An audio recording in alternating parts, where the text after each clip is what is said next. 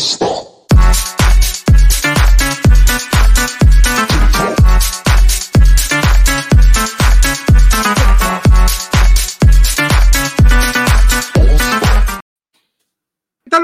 Noches, bienvenidos a una emisión más de No Seas Friki.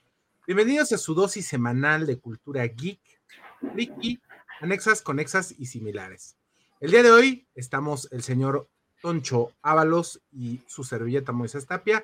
Esperamos que nuestros demás compañeros vayan llegando conforme se va acercando el tiempo. Se me hace raro que el señor Rob Medina nos haya reportado. Espero que todo bien. Y bueno, pues estaremos platicando el día de hoy de muchas notas, información. Y bueno, ya lo vio el día de ayer en nuestro promo. Eh, vamos a hablar eh, sobre la guerra del streaming. Eh, fíjense, hace, entrando así como que en, en, tema rápidamente, hace unos 3, 4 años decíamos, es que ya es carísimo pagar el paquete premium del megacable.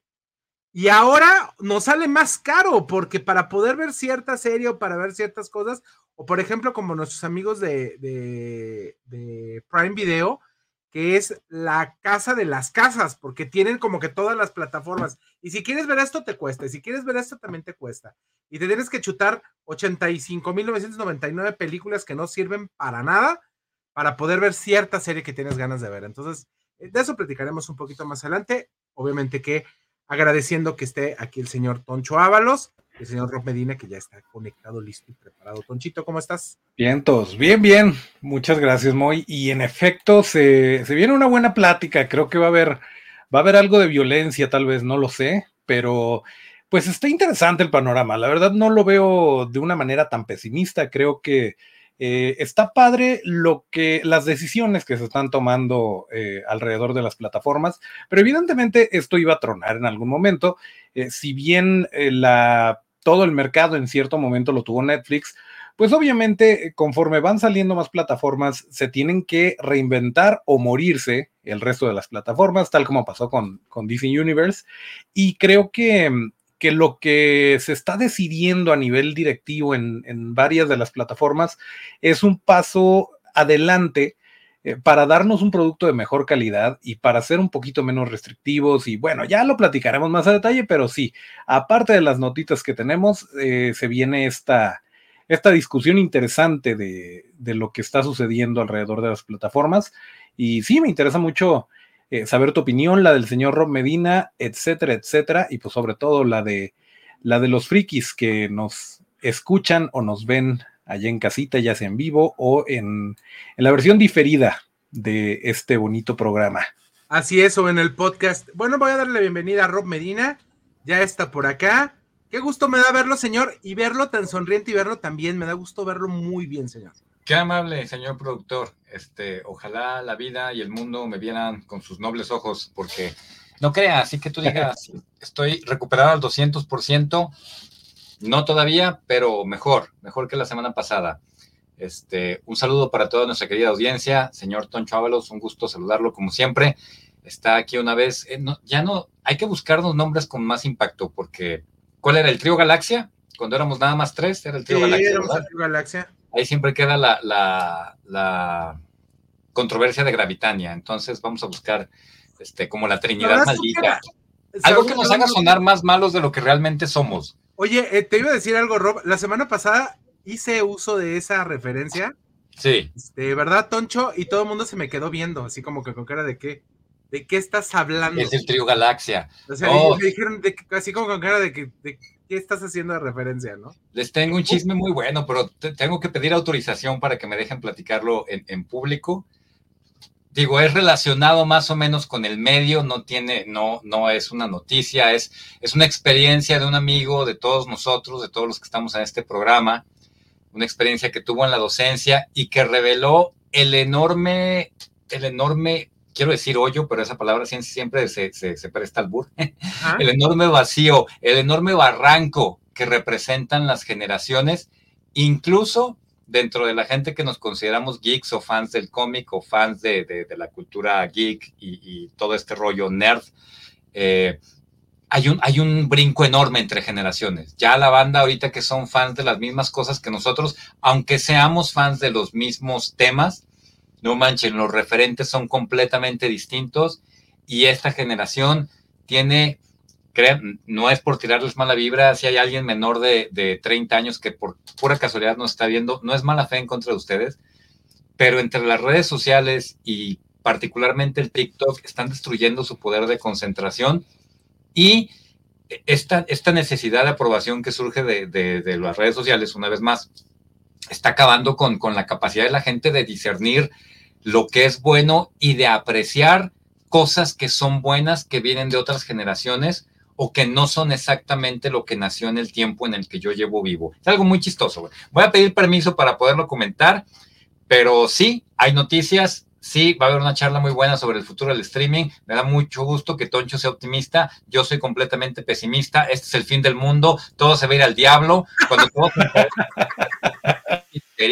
todos nos vamos a abocar a la piratería y entonces vamos a tornar a la industria y los vamos a hacer pedazos a todos porque estamos hartos de que haya 400 servicios de streaming en los cuales hay dos series de calidad en cada uno y ya basta, por favor. ¿De qué se trata esto?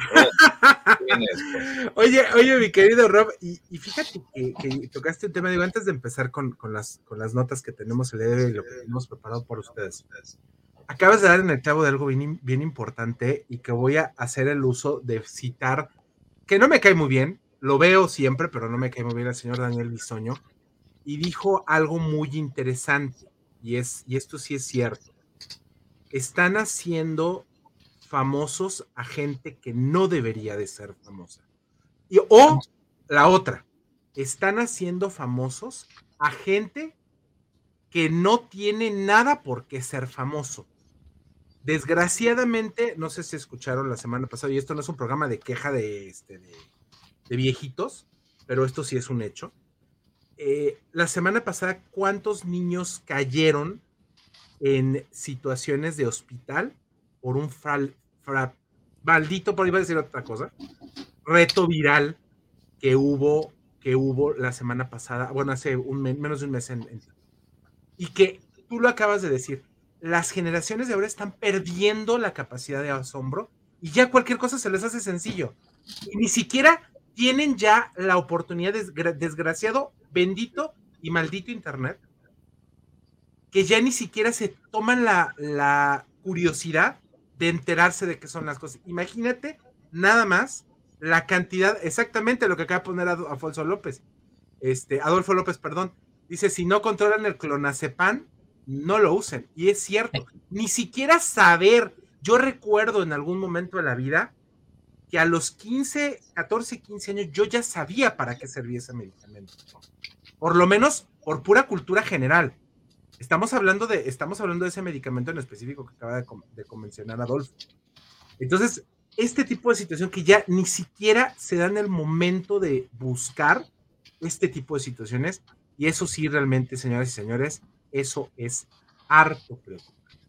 Eso es harto preocupante que tengamos desgraciadamente una generación que se esté dejando llevar por los falsos íconos mediáticos y que le estemos dando, como lo dijo el señor Daniel Bisoño, poder y, reflector a personas que no lo valen o que por las razones en las que se les dan tampoco son viables. Entonces, eso ya lo platicaremos en otro programa.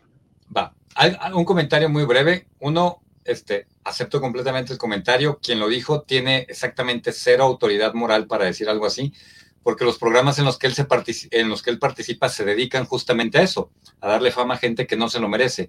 Empezaron siendo otra cosa, empezaron siendo periodismo de espectáculos que tú has ejercido durante muchos años, Moy, y sabes que el periodismo de espectáculos es una cosa, la chismología es otra, y el perpetuar la ignorancia de la gente a través de, encumbrar a gente que no tiene talento, con chismes idiotas y con notas absurdas, es otro tema en el que este señor es un profesional. No vamos a perder más tiempo en eso, nada más te quiero decir, para aterrizarlo en nuestro tema, la banda de Snyder, el Snyder Colt, digo, algún día les voy a explicar el por qué, no es obsesión, es neta, toncho, muy. Este, hay un vato, hay un vato que tuiteó, tuiteó lo siguiente, gracias a la genialidad de Snyder, el, eh, hoy sabe, uh, se cambió toda la identidad y hoy la S ya no representa la S de Superman, sino es un símbolo que significa esperanza.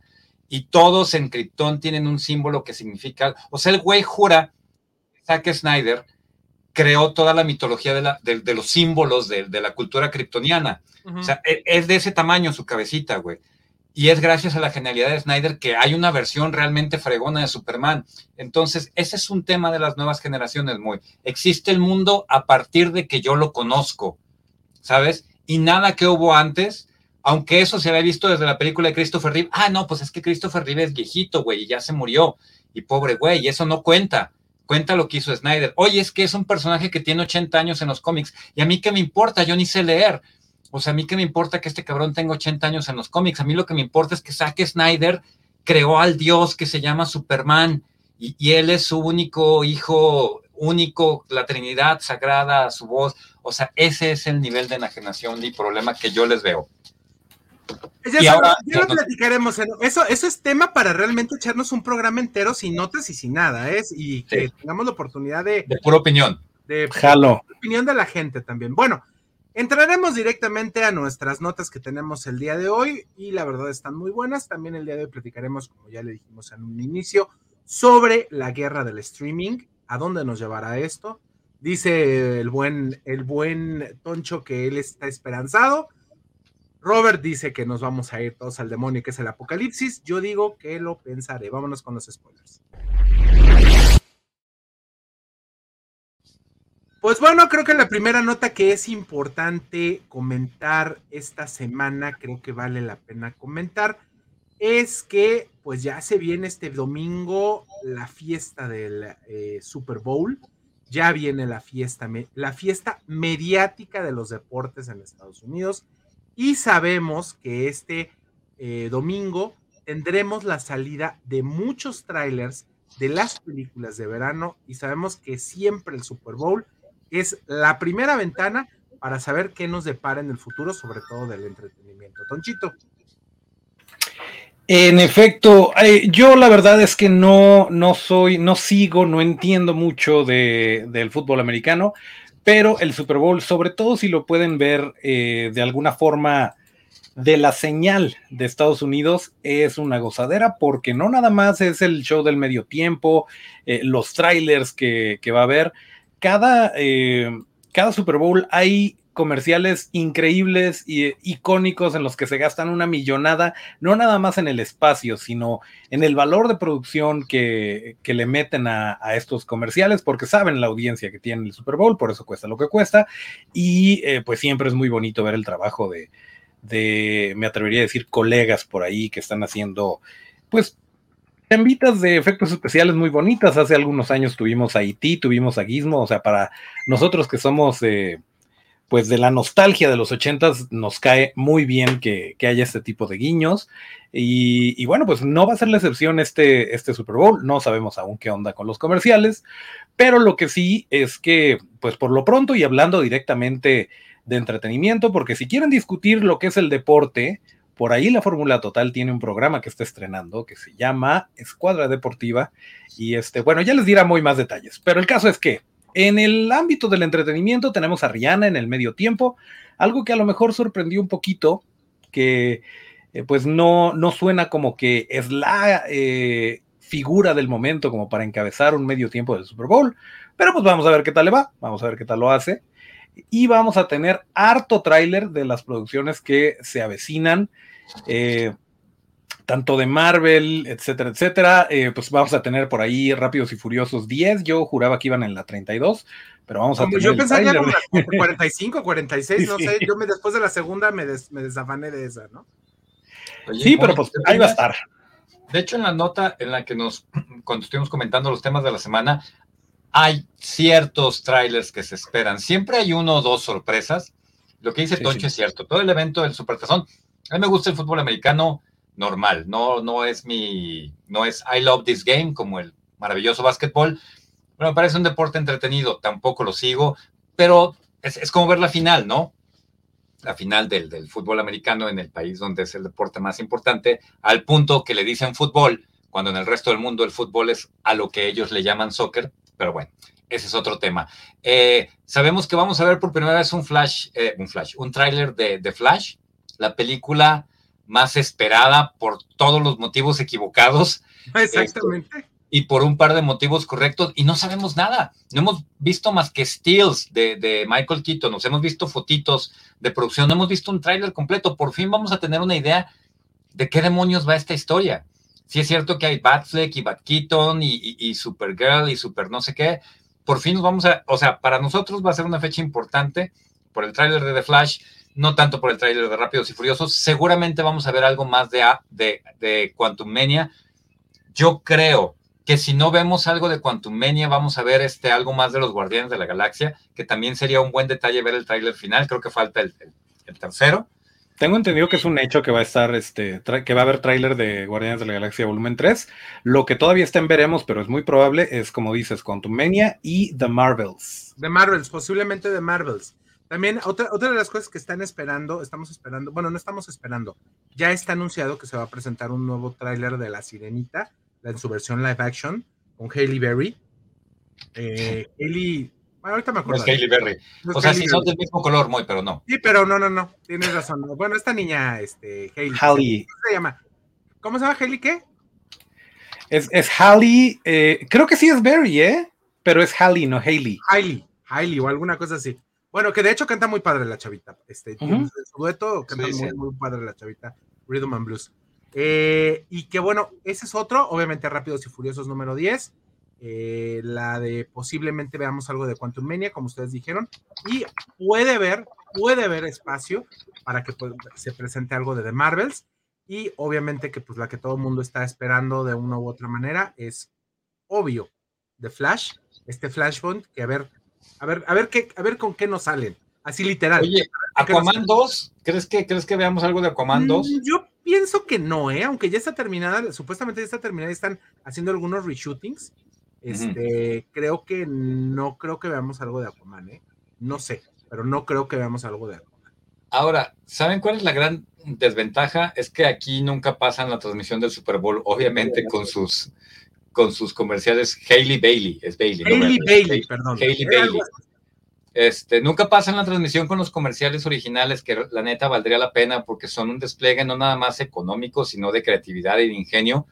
Son realmente obras maestras de la publicidad, lo que se hace en el Super Bowl. Lo bueno es que normalmente el día siguiente hay top 10 o top 20 o top 15 de, de los mejores comerciales que se pasaron durante el Supertazón en muchos canales de YouTube. Altamente recomendable a cualquier persona que disfrute la publicidad bien hecha este, la producción de medios, los efectos especiales como Toncho, la narrativa en general, los, los comerciales de Super Bowl no se pueden perder. Y para los freaks del mundo unidos, obviamente, este va a ser el tema de la próxima semana, ¿no? Ya nos lo resolvieron. ¿Qué, qué, va a salir en el Super Ah, sí es la próxima semana en Super Tazón, sí es el próximo domingo. No, no es este fin de semana, señor. Por eso, es este, ya, ya, ya. Este. Hoy es martes, para los que nos estén escuchando este en el podcast. Semana, este domingo y el próximo martes vamos a platicar de cómo estuvo este, todo ese. Así es. ¿no? Oigan, y los que se están retractando hablando de plataformas, la semana pasada salió un, tema bastante fuerte por ahí del, del jueves. Eh, los señores de Netflix ya dijeron, eh, dijeron la semana pasada que ya a partir de marzo ya no se iban a poder compartir las cuentas si no estaban, si no eran personas que vivieran en el mismo hogar eh, por medio del, obviamente que lo iban a sacar por medio de la dirección IP. Entonces ya iba a empezar a cobrarse eh, de una u otra manera ya se, estaba, ya se iba a empezar a cobrar un servicio extra si tú estabas prestando tu cuenta a alguien que no estuviera en tu grupo de casa.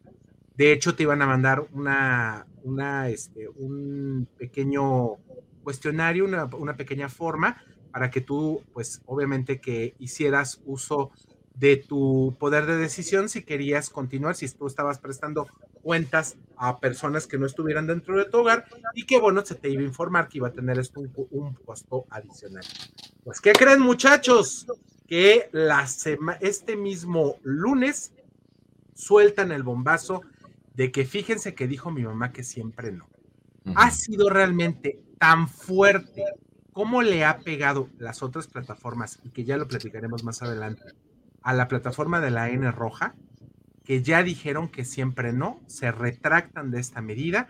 en los países de Latinoamérica que ya estaban cobrando por este servicio de manera, eh, de manera extra, pues parece ser que lo van a retirar y en México no se va a implementar. Esto creo que es una medida desesperada de los señores de Netflix porque saben que de una u otra manera estarían perdiendo muchísimo, muchísimos suscriptores y pues dejaría de ser el gigante que hasta el momento eh, ha sido eh, los señores de Netflix, que querramos, ahora sí que queramos reconocerlo o no, sigue siendo la plataforma más comprada a nivel global. ¿Cómo ven muchachos? Exactamente. Pues es una, es una buena medida, pero bueno, según, según el reporte, según la fuente de, de Comic Book, está perdiendo 1.620 millones de dólares al año a raíz de que se les fue el hocico de más y pues la gente empezó a, cancelar cuentas y yo así no juego, etcétera, etcétera. Si bien sigue teniendo un porcentaje enorme del mercado de las plataformas de streaming, pues ya no son los únicos en el juego, entonces es normal que como que les empiece a tambalear y se vale que se hayan echado para atrás. Yo lo, lo aplaudo, eh, tal vez no fue la manera, digo, lo ideal hubiera sido no haberlo dicho en primer lugar, no haber querido implementar esto en primer lugar, malditos avaros, pero también, o sea, señores, de Netflix quieren que la gente no se vaya, dejen de cancelar series a lo estúpido. Porque también esa es otra. O sea, también mucha gente es de que, pues, ¿para qué me encariño con esta serie nueva o con este eh, contenido eh, propio de Netflix, un Netflix original, si al rato me la van a cancelar? Y es a donde más le ganan porque no tienen que pagar derechos, porque son suyas y, no las están cuidando, no están sabiendo, eh, pues, como que apostarle a estas nuevas propiedades intelectuales. Y bueno, pues esto es un paso en la dirección correcta, creo que está, eh, está bien, pero bueno, a ver qué más, con qué más nos sorprenden, porque sí, sí se les está yendo mucha gente y mucha lana. Ese, son, esos son dos temas diferentes y muy importantes los que menciona Toncho. Y sí es cierto, e, ese último que mencionas es vital. Netflix tiene que cuidar sus propios productos, tiene que revisar cómo evalúa el algoritmo. Yo me acuerdo que muy cuando estuvo la serie de Sandman, platicamos, este, propuesto por nuestro señor productor, cuáles eran los sistemas que utilizaba Netflix para definir qué series se quedaban y qué series se renovaban para una segunda temporada y cuáles no. Y creo que lo discutió Neil Gaiman, ¿no?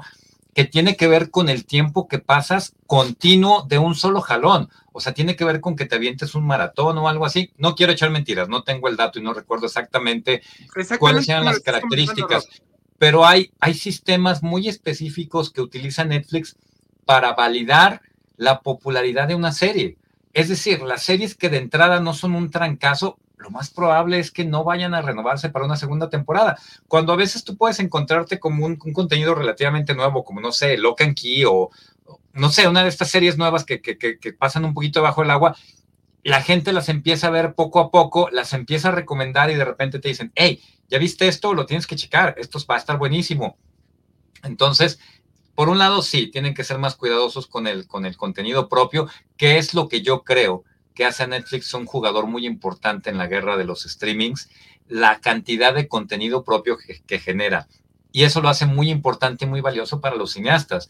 Por eso tienen a gente como Guillermo del Toro, como el mismo Alejandro González Iñárritu. Bueno, a los tres amigos, ¿no? Este, para completarlo porque ellos están apoyando, y es gente que al principio se oponía a los temas del streaming, es gente que, que, favorece y prefiere los estrenos en la pantalla grande, pero saben la importancia que tiene un servicio como Netflix hoy en día. Y el otro punto, Toncho, Moy, es el tema de son, es demasiada la oferta ya. ¿Saben? Creo que Netflix podía haberse arriesgado a tratar de cambiar las reglas del juego o modificarlas un poquito cuando no había tanta competencia, pero ahorita te tienes que callar, o sea, si, si HBO comenzó cobrando 100 pesos por, por una suscripción durante todo el primer año, cállate, hijo, o sea, es HBO, HBO, los güeyes que reinventaron la televisión y están, no te digo que regalando, pero están cobrando de lo más barato posible todo el material que, eso sí, a ellos ahorita no les está costando nada ya lo tenían, o sea, ellos ya tienen Los Sopranos, ellos ya tienen Mad Men, ellos ya tienen este Sex and the City, ellos ya tienen un montón de contenido propio que dicen, ve, y a la gente le encanta esto, pero todavía se meten a comprar cosas como Friends, ¿no? De repente. Y no sé, hay tantos, tantos factores que influyen en la decisión de una persona de pagar un servicio, pero para mí el gran riesgo, y no sé si ya estamos hablando de nuestro tema este de la guerra del streaming, o más era la notita de que Netflix quería cobrar sus passwords, güey, así que no hay que clavarnos mucho en la textura, porque creo que hay, hay otro par de noticias antes hay de otro par de notas me, me, avisan porque tengo de, de, primera mano una, un datillo por ahí de cómo elige, eh, cómo decide Netflix si seguir una segunda temporada o no, pero ahorita sí. les comento, vamos, vamos yéndonos con la siguiente vámonos nota. rápido con estas, bueno, nada más para comentarles que ya es un hecho la fusión entre Warner y obviamente HBO eh, y Discovery, obviamente, y que tendremos contenido y se los, se los quiero comentar de manera puntual. Tendrá en esta misma plataforma, ya lo dijo el señor Fernando Medín, que es el presidente de Warner Bros. Discovery para Latinoamérica. Eh, tendrá contenido de HBO, CNN, Warner, Bro Warner Brothers Films, Discovery, NBA y DC Studios. ¿NBA? NBA, NBA. Entonces, eso es una muy buena, muy buena opción. Y eh, dice que, bueno, todo está, esto estará, esto ya se está fraguando desde el 2021 y que pronto tendrá noticias de cómo se llamará esta plataforma y pues obviamente de que de la nueva, de relanzar esta nueva oferta que tendrá para todos sus suscriptores de manera eh, pues global, ¿no? Y hablando de HBO, en, ahora sí que lanzo esta nota, HBO tiene buenos estrenos, HBO Max tiene buenos estrenos este, este mes, este mes de febrero, para que no se los pierda. Tenemos, pues obviamente que esta que ya habíamos platicado, que es la batalla de los Super Sons, la batalla de los Super Hijos, esta película animada original del universo, del universo animado de DC, que a mí la verdad me gustó bastante, está bastante bien hecha. Eh, otra de las películas que también está, eh, está ya también programada es obviamente que la segunda parte de The Minions, eh, El ascenso de Gru.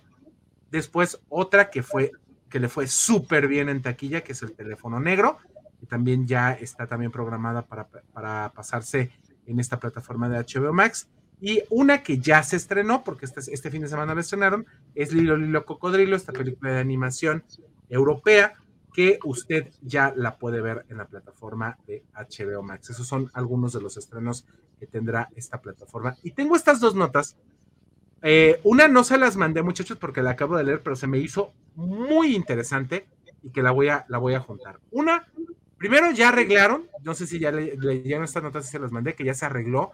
Eh, nuevamente vuelven a mover el orden cronológico de las películas de Marvel Studios eh, para que sea de una manera más coherente. Ya sabemos que el trabajo que el señor Kevin, Kevin Feige, pues obviamente es el de tener un orden entero, porque ya sabemos que todo está conectado. Recordarás, Robert, que será la primera de sus, de sus frases, todo está conectado, it's all connected. Sí. Este, y que bueno, pues a cada rato están haciendo pues algunos cambios para eh, que esto tenga una coherencia. Y les voy a dar rápidamente, rápidamente la actualización de cómo quedó. La primera película en orden cronológico del universo cinematográfico de Marvel es Capitán América, el primer Vengador, después obviamente Capitana Marvel, Iron Man es la tercera, eh, después es Iron Man 2, la cuarta, El Increíble Hulk, que estaba antes de las de Iron Man, pero ahora ya la cambiaron, Thor, Los Vengadores, Thor Un Mundo Oscuro, Iron Man 3, Capitán América, el primer Vengador, Guardianes de la Galaxia, I Am Groot, eh, los primeros pasos, estos cortitos que salieron en Disney Plus, luego Guardianes de la Galaxia 2, luego todos los demás de, Groot, los otros tres que quedaban de Groot, los otros cuatro, perdón, que quedan de Groot, Vengadores, la era de Ultron, Ant-Man, Capitán América Civil War, Viuda Negra, Black Panther, Spider-Man Homecoming, Doctor Strange, Ragnarok, Ant-Man y la Avispa, Vengadores Infinity War, Vengadores Endgame, Loki, What If, WandaVision y hasta el último, Falcon y el Soldado del Invierno. Después, Spider-Man Lejos de Casa, Shang-Chi, la leyenda de los Diez Anillos, Eternals, Doctor Strange en el Multiverso de la Locura, Ojo de Halcón, Caballero Moon, eh, Moon Knight, Black Panther Wakanda Forever, She-Hulk, Miss Marvel, Thor Love and Thunder, Werewolf by Night y el último es el especial navideño de los Guardianes de la Galaxia. Así es como queda hasta este momento el orden cronológico del universo cinematográfico. Movieron muchas, ¿eh? Muchas ¿Sí? se movieron. A mí me parece bonito que hayan incluido Werewolf by Night. Claro, si les fue súper bien con esa, con ese especial para televisión les fue de maravilla. Un rato que no hacían algo así de bueno y original, ¿eh? Entonces está, está, genial saber dónde, dónde encaja dentro de toda esta cronología, ¿no? Y bueno, antes de, de, finalizar con las notas, tengo dos notas rapidísimas. Una, concatenada obviamente que con esto de Marvel, pues que le hicieron unas preguntas de, pues es que les estaba yendo muy mal a Marvel. Ya le llegaron ahí a preguntar al señor Kevin Feige, el señor tío Kevin Feige, el todopoderoso, este, en el cual lleva en sus hombros el universo cinematográfico de Marvel, y le preguntaron que pues le, en la fase 4 les había ido muy mal, que, que pues que, que, iba a pasar en la 5, porque pues, pues como que no levantaban. Y pues el señor Kevin Feige muy acertadamente y muy políticamente contestó, señoras y señores, ustedes sintieron rara la, la, este, parte 4, la, la fase 4 del universo, pero es que nosotros estábamos experimentando. Así lo dijo. De esa manera lo dijo. Estábamos nosotros experimentando la, eh, la obviamente que la, la, información y la manera en la cual ellos presentaron esta nueva, esta nueva fase, que no fue nada, nada, nada benéfica para ellos, pues él se la, se la sacó diciendo que estaban experimentando. ¿Cómo ve? Mira, de repente, de repente en una misma película es difícil mantener eh, la atención de la audiencia durante los tres actos eh, o, o es difícil mantener la continuidad. ¿Qué puedes esperar? de más de 10 películas a lo largo de más de 10 años, eh, que originalmente, digo, ya después como que le empezaron a parchar y le empezaron a acomodar, pero originalmente no se planeaba como un solo universo, no se planeaba como un todo y sobre la marcha fueron así como que acomodando las cosas y, y poniéndolo en su lugar. Entonces es perfectamente entendible que hagan este retcon de decir, ah, bueno, ahora las películas están de este modo porque sí tiene más sentido. Y durante esta parte, eh, un hechicero lo hizo, es la que aplicó el señor Feige. Y ah. se vale, digo, está bien, eh, no nos van a dar puro home run, se entiende que de repente, eh, pues se les pueden barrer los platinos, pero a final de cuentas, ahí siguen, a final de cuentas, no es ni cercanamente un fracaso, siguen generando una lanototota. Wakanda Forever eh, fue un trancazazo, les guste o no, o haya sido mejor o peor o lo que sea, sigue estando vigente Marvel, sigue, está, sigue haciendo ruido. Y pues lo importante es que no dejen, no dejen caer, digo, les perdonamos una, dos, cinco, pero ya después, pues la gente va a empezar a perder el interés. Entonces, pues ojalá y lo sepan, lo sepan remontar y lo sepan acomodar. Capitalizar. Eh, exactamente. Y bueno, Star Wars lo, lleva haciendo más de 30 años, entonces 40, 50, ¿cuántos? Muchos años. Desde el 77 salió la primera. Bueno, 77, ajá. Llevan muchísimos años haciéndolo y haciéndolo bien y reinventando y experimentando y algunas cosas jalan y otras no, pero ahí siguen y siguen, siguen pegándole a nuevas generaciones. Entonces, no creo que se vayan a ir, no creo que vayan a desaparecer de la noche a la mañana. El hecho de que, de que a ti, señor, gritándole a las nubes eh, que nos está viendo, no le guste, no quiere decir que vayan a desaparecer.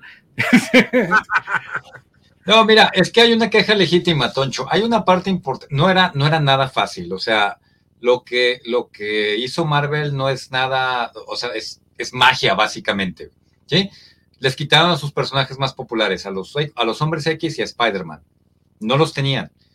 Eh, hicieron un universo cinematográfico con segundones, con el, con el actor más conflictivo de aquellos tiempos, con Robert Downey Jr. Ya sabemos la historia del universo cinematográfico de Marvel, ¿no? Cierran con broche de oro, aún para las nuevas generaciones que son tan delicaditas, porque seamos sinceros, los, los fans de la vieja escuela, nosotros nada más estábamos contentos de ver estos superhéroes en la pantalla grande. No éramos muy exigentes o, vamos, éramos exigentes o éramos críticos, pero no nos quitaba la emoción, decíamos, de todas formas está chido, güey. O sea, de todas formas vamos a poder ver un crossover tipo eh, Infinity War, o sea, y como el Infinity Gauntlet en su momento, ¿no? Como las guerras secretas. O sea, vamos a ver a nuestros superhéroes favoritos de la infancia o de la adolescencia en una película.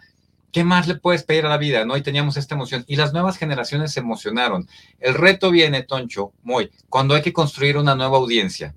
¿Sí? Que ya la tienen, que ya la cultivaron, seguirles dando gusto, pero ver qué más, como hablamos brevemente al principio, las nuevas generaciones están muy raras, están muy cambiadas. Y a Marvel y a todos los medios les han vendido esta idea de que lo más importante es la diversidad y que lo más importante es la inclusión, la inclusión y que lo más importante es la autenticidad. Pero también por debajo del agua les tienen que estar diciendo, acuérdate que la banda tiene un poder de retención de cinco segundos, acuérdate que todo les vale gorro, acuérdate que todo les molesta, acuérdate que ningún chile les embona. O sea, imagínense la cantidad de estudios psicológicos que hay en este momento echados, eh, eh, eh, pagados por todos los estudios, tratando de encontrar cómo fregados hacemos que la gente siga yendo al cine o cómo hacemos que la gente nos siga dando su dinero. Porque nosotros, la generación X, no digo que vamos para afuera, toco madera y cuero de burro, espero que nos falten por lo menos unas dos, tres décadas aquí, muchachos, pero ya no somos la audiencia principal, ni siquiera los millennials. ¿Sí? O sea, los millennials ahorita pues ya les, les, están empezando a dar cuenta de que ya crecieron, de que ya pueden tener 30 años y más. Y por los centennials, es como decía Quentin Tarantino en una, en una entrevista, ¿no? Para el morro que fue a ver Iron Man a los 10 años, solo existe Marvel.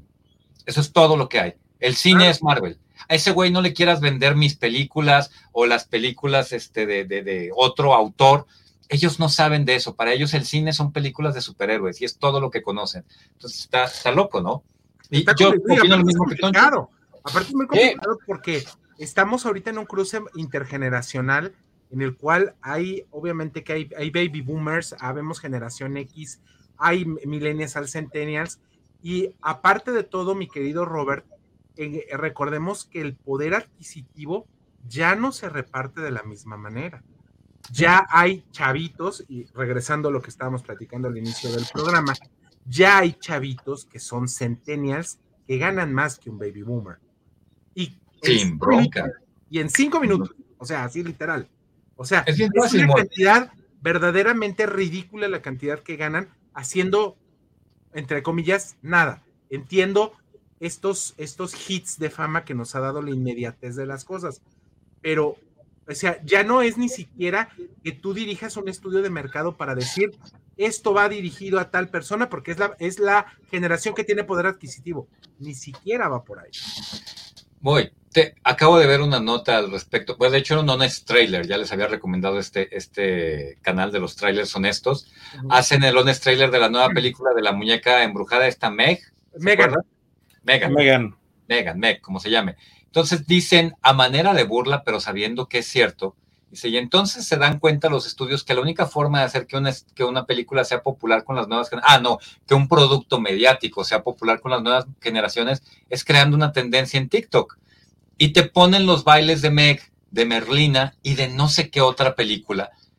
Y todo el, el único motivo por, por el que Merlina, Meg y esa otra película, esa otra serie que se me escapa de la mente, fueron tan populares y generaron tanto dinero y generaron tanta charla, fue porque tenían un estúpido baile coreografiado que se volvió tendencia en TikTok, güey.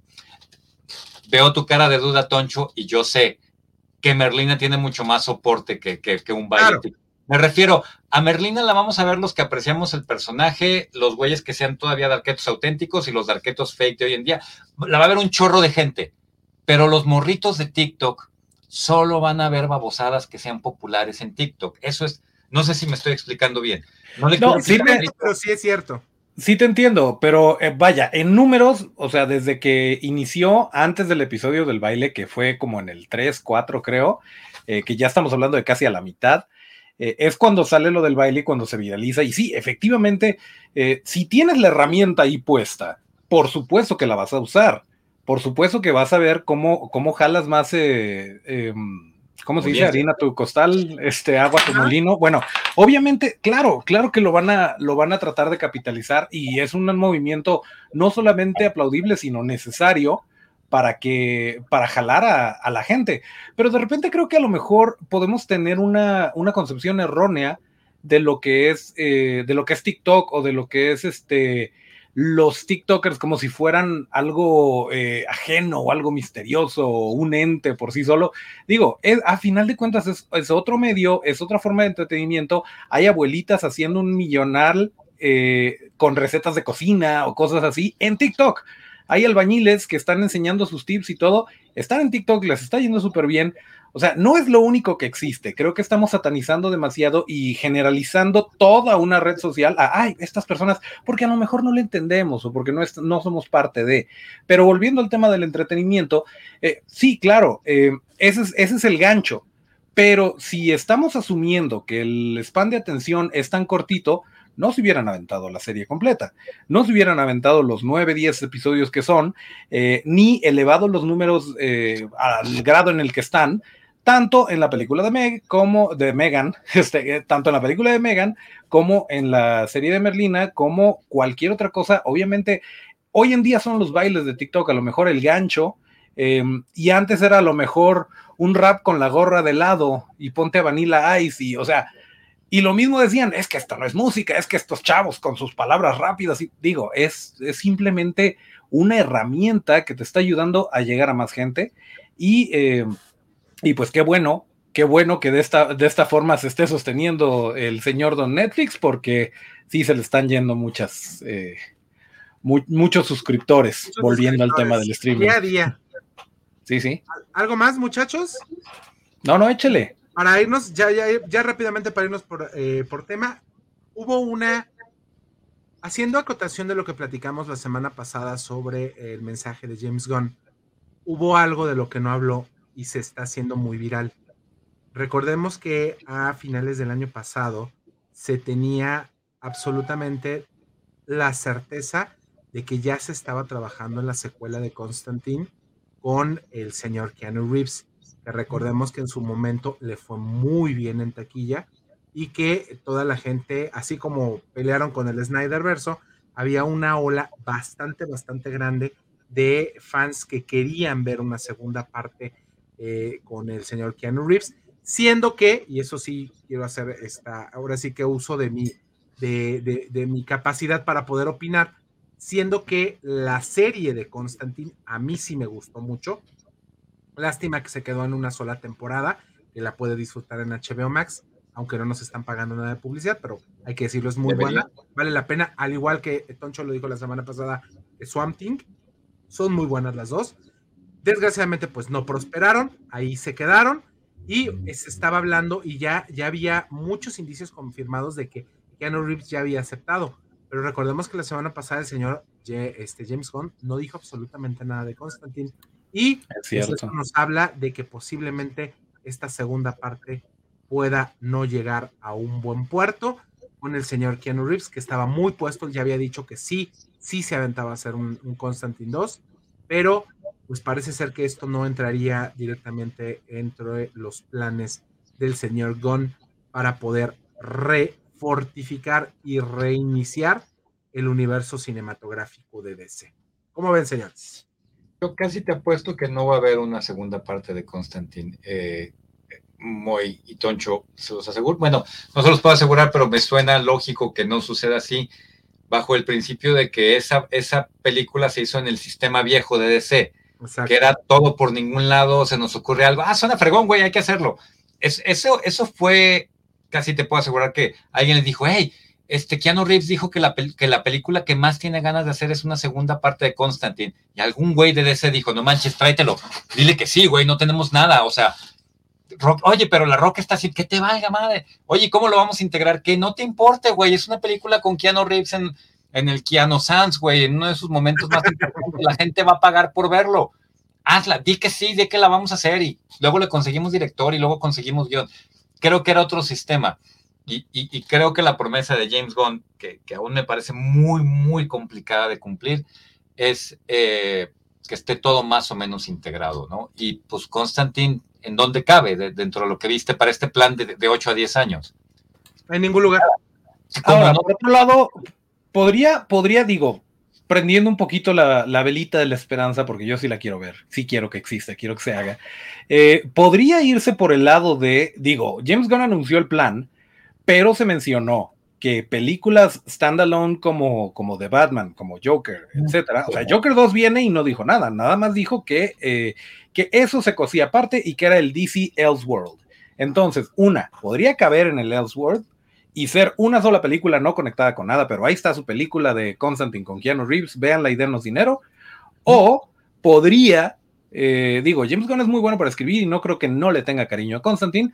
Em, podría aparecer por ahí y podría ser Keanu Reeves y podría estar como que con un papel no necesariamente en una película de Constantine, pero de las que anunció, que se escabulla por ahí, podría suceder también. Entonces tampoco está como que tan, eh, tan cancelada la idea. Eh, todavía podría suceder, pero bajo otros términos. Definitivamente ya es nueva administración y ahora las cosas son así. Pues a ver qué dice el señor Gon. Literal. Esperemos que se haga. Digo, que, que parezca tan complicado no significa que no la queramos ver. Claro que nos encantaría. Y no fue la mejor interpretación, era como una cosa aparte, ¿no? no era tan parecido al Constantine de los cómics o las versiones animadas. No sonaba mucho como él porque Keanu Reeves suena como Keanu Reeves, Es de esos actores que le pagan por hacer el papel de Keanu Reeves, ¿no? Por hacer el papel del mismo. Pero bueno. Pues, ¿qué les parece si nos vamos? Ya tenemos el, tiempo medido para poder platicar de la guerra del streaming, que estuvo bastante bueno los spoilers del día de hoy. Pero vámonos a ver esta review. Ya que te deje el, el ¿Qué se va a comer el pobre Mosco? Déjalo. ¿Sabes qué? Sí, para que le dé COVID, seguramente todavía lo puedo contagiar. Lo voy a dejar.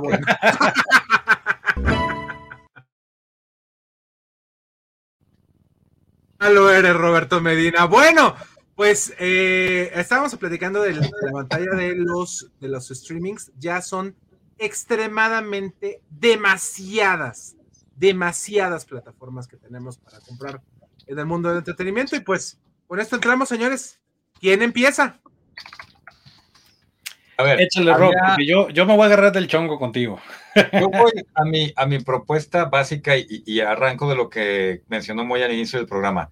Primero nos parecía caro el paquete premium de Megacable para tener derecho a ver ciertos canales.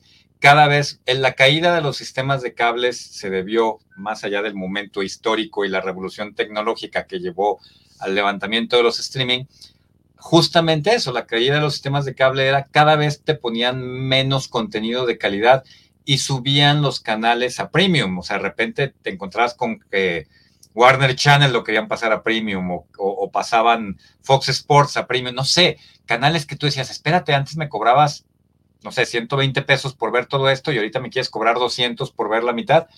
Y creo que, a mi humilde parecer, el sistema de streaming está apuntando a una problemática similar. Son demasiadas propuestas de streaming, no todas son originales, cada quien está jalando agua de su molino, las características por región son distintas, es decir, mucha gente está resolviendo estos temas con un VPN, ¿no? Con un sistema que les permite cambiar su, ubicación, la ubicación geográfica de su, de su, dirección de Internet, de la dirección de su computadora, para poder ver programación que está liberada. Por ejemplo, creo que en Estados Unidos Disney y Star Plus estarían en el mismo paquete, ¿no?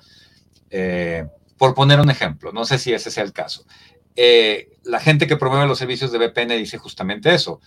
Eh, hay países en los que Netflix está más completo, Prime Video trae más contenido, HBO tiene cosas más. Y entonces si pagas un VPN y ves todo tu contenido en la computadora, más o menos lo puedes resolver. Para mí, y voy a dejar con esto que Toncho este, les dé el punto de vista positivo y amable, para mí, lo único que están haciendo es favorecer la piratería.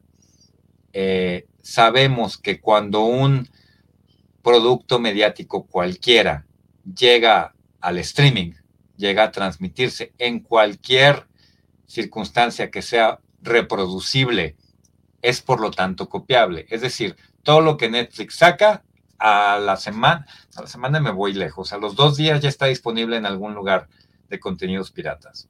¿Sí? Entonces, va a llegar un momento en que la gente ya no va a querer pagar legalmente tanto servicio de streaming. O sea, simplemente yo, yo no he recurrido a la piratería, yo no he visto Tetlazo, por ejemplo, no he querido sacar mi cuenta de Apple TV porque no hay suficientes cosas que me llamen la atención, pero ahora ya la quiero porque este, ustedes me han recomendado mucho contenido de Apple TV pero yo no voy a pagar Apple TV. Si me prestan una de sus cuentas a cambio de que yo les preste la mía de HBO o de Prime o lo que tú quieras, ese trato lo podemos manejar. Pero si me harto y no encuentro a un amigo que me preste su cuenta de Apple TV, voy a buscar otros medios. Toncho, ¿qué opinas? Joe ho ho. Eh, pues sí, sí te entiendo, te entiendo y estoy, estoy de acuerdo contigo en muchas cosas, pero por otro lado también eh, las cosas solitas van a tronar En, su momento, sí, teníamos los paquetes de cable y de repente, eh, pues tenías los, los canales de HBO, eran así como que, híjole, están más caros, pero ahí viven los sopranos o ahí están este, ciertas cosas que yo quiero ver, eh, Game of Thrones más recientemente, cosas así. también estaba, no sé, Cinemax o los, los, los paquetes de canales que, como bien dices, eran premium. Y es un poquito lo que está pasando, pero eh, de alguna forma el mismo mercado te va a decir eh, cuando esto truene. Y sí, efectivamente, si empiezan a abusar, si empiezan a verse muy avaros, pues se les va a empezar a ir la gente, como le está pasando por una u otra razón eh, a Netflix y como le puede llegar a pasar a Prime. Creo que es un poquito inteligente la forma en la que en la que Prime estaba manejándose o está manejándose, que obviamente creo que no conozco a nadie que tenga Paramount Plus solito, pero tienes Amazon, porque la mayoría de los que tenemos Amazon no lo tenemos porque lo, quisimos pagar, sino porque ya teníamos la membresía Prime y pues bien incluida, ah, pues chido, ahí lo tengo. Y de repente te dicen, oye, pero es que si quieres ver este, la nueva temporada de Dexter, eh, esa vive en Paramount Plus eh, te cobro 50 pesos, te cobro 35 pesos y en ese ratito te le echas y luego cancelas tu suscripción y ya lo hiciste. Eso está bien, eso me parece, me parece chido el, tener estas opciones, el tener acceso a canales como también está el, el MGM y, otras que como que viven dentro de, de Prime Video y que te da la oportunidad de contratarlas o mandarlas al diablo según lo necesites, pero si se empiezan a poner demasiado avaros, pues se les va a caer la gente. Y claro, es el ejemplo de lo que sucedió con, eh, con DC, ¿cómo se llamaba? DC Universe, DC... Ah, se me fue el rollo. sí, DC Universe. Ajá que, pues eventualmente terminó viviendo en, brevemente en, el contenido, no la plataforma, brevemente vivió en Paramount, perdón, en Prime Video, luego se fue un poquito a Netflix y ahorita todo va a estar en HBO, sobre todo con lo que acaban de decir. Creo que esas sinergias son las que necesitamos, pero claramente Disney, HBO, eh, Netflix, Apple Prime no van a compartir cosas, no van a, no van a unirse y hacer como que un eh, un Megazord de, streaming, pero eh, mientras más contenido, mientras más interesante sea la oferta, pues más te vas a ir para un lado o para otro. Y también, pues no es a fuerza que los tengas todos, también el, día tiene solo ciertas horas, entonces si ahorita estás clavado que no viste, no sé, Breaking Bad y, vive en Netflix, pues te contratas Netflix, la ves y luego la cancelas y luego quieres ver Ted Lasso, contratas Apple TV, te vas allá. Digo, esa es también otra cosa, que no tienes un plan forzado entonces, pues puedes eh, jugarle un poquito de esa manera. A mí, por ejemplo, me parece muy padre que, tengamos nosotros eh, Star Plus como plataforma aparte, porque eh, ahí viene lo que muchas plataformas de, Estados Unidos tienen, ya sea en FX, en Shudder o, en Hulu, que aquí nos cae todo como, como embudo a Star Plus y eso está súper chido porque solo es una plataforma que si ya tienes el Disney te cuesta como 70 pesos al mes o menos y, ahí lo tienes. las dos plataformas. Ah, mira, 50, 45 con, con 50 centavos. 99 pesos, pero que es únicamente, y les voy a hacer publicidad a los señores de Mercado Libre, solo teniendo el, el, el paquete nivel, 6, o nivel 4, ¿no? Nivel, nivel 6 de Mercado Libre, 99 pesos las dos plataformas. Star Plus y Disney Plus. Es por eso que lo tengo yo. Eso, esos son buenos sistemas, Toncho, ¿no? estas pequeñas posibilidades. Pero yo insisto, lo diversificas y, vamos, es, la, estoy mal a lo mejor yo, probablemente, probablemente estoy mal porque estoy dando los argumentos que siempre han justificado la piratería, ¿no? Que es, oye, si no tengo dinero para pagarlo, pues yo lo voy a conseguir de una forma u otra. Y había gente que estaba de acuerdo con eso, ¿eh? incluso artistas, yo llegué a escuchar artistas que, declaraban, yo no tengo broncas con que si la gente, si tú, si de todas formas no vas a comprar mi música legalmente, pero pues ni compra la pirata, está bien, pero escúchame, porque a lo mejor ese dinero que te ahorraste, a lo mejor pues algún día si voy a, un, a dar un concierto, a lo mejor eso es más claro. o por lo menos conoces mi música y cuando ganes un poquito más de varo, tengo la esperanza de que compres mis grandes éxitos, algo así el, Internet ayudó a resolver muchos temas de piratería, por ejemplo, de los videojuegos. Parecía imposible terminar con la piratería de los videojuegos y la acabaron de un solo golpe, haciendo que el juego en línea fuera lo más importante y que sea imposible jugar con materiales piratas en línea, ¿no?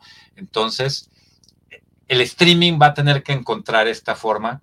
Te pongo un ejemplo bien concreto, Toncho. Eh, The Menu, una gran película, ¿no? Que por cierto, no sé si, si, si debimos haber. No la he visto, la quiero ver, ¿eh? Ahí en Star okay. no, voy a mencionar nada, está en Star Plus, está buenísima. No entra completamente dentro de nuestra cultura geek, pero sí, sí le alcanza a dar un rozoncillo por ahí, entonces vale la pena que la veas. Yo quería verla. Si no tengo Star Plus, este, si no lo tuviera contratado, ¿qué hubiera hecho? Este, no lo, Esa es una cosa muy importante. La no, sí, es uno de los servicios de, de, vamos a dar publicidad a toda la gente que no nos paga. Cinepolis Click, este, eh, renta de, eh, de Apple. Pero si un día no tengo ganas de gastarme, porque un título viejo te van a cobrar 40 pesos, pero un título nuevo te quieren cobrar 280 por 24 horas. Entonces, mucha gente los va a mandar al demonio y los va a bajar piratamente. Entonces, sí, yo entiendo cierta sobresaturación del mercado de streaming que creo que puede llegar a colapsar en algún momento. No sé cómo lo vea nuestro señor productor.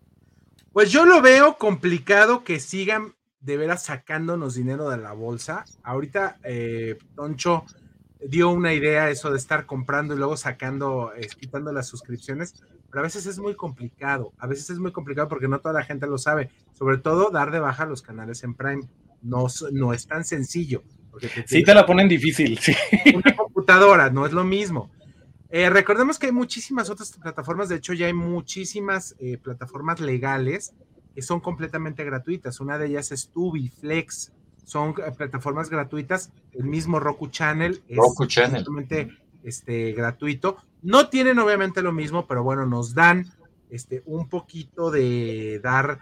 Eh, ahora sí que nos tienen un poquito de, de, de, las cositas ahí, este, como pequeños atisbos de cosas que pueden ser buenas, que la mayoría es muy malo. Eso sí lo sabemos. Y pues por eso tenemos que pagar. Lo que dice Rob es muy cierto. Si yo no lo tuviera, ya lo andaría buscando en, y, en tú porque sabes buscar piratería, pero sí está bien triste que, por ejemplo, nuestro paisano con ciudadano Cristo Fernández está en, Ted Lasso, está haciendo un papelazo, la está rompiendo a nivel internacional, y quien no tiene Apple TV o no sabe piratear Ted Lasso, no está viendo el papel que lo catapultó. Y está bien triste que como espectador te pierdas eso. Eso sí me pega un poquito. Ese es un punto súper importante. Eso debería ser suficiente. ¿Y quién le hace promoción a, este, a esta persona? ¿no? O sea, ¿quién te está hablando de lo importante que es que tú le des una oportunidad a Ted Lasso como serie y, y, y, que seas testigo, pues, de, de, este brinco que está dando la carrera de, de, un paisano, ¿no? Claro, claro. Oigan, antes de irnos a, a terminar el programa del día de hoy, eh, quiero mandar muchos saludos porque ahora hubo mucha participación en el programa, lo cual me da mucho gusto. Adolfo López, saludos desde Torreón a Marc Majarqui Valle, saludos, eh, Marc, a la verga, dice un Toncho Ábalos. Richard Rodríguez, un abrazo. Felicidades por el estreno de ayer de Escuadra Deportiva, que les fue súper bien en el programa. Daniel Bisoño es la neta, dice él. ¿Eh?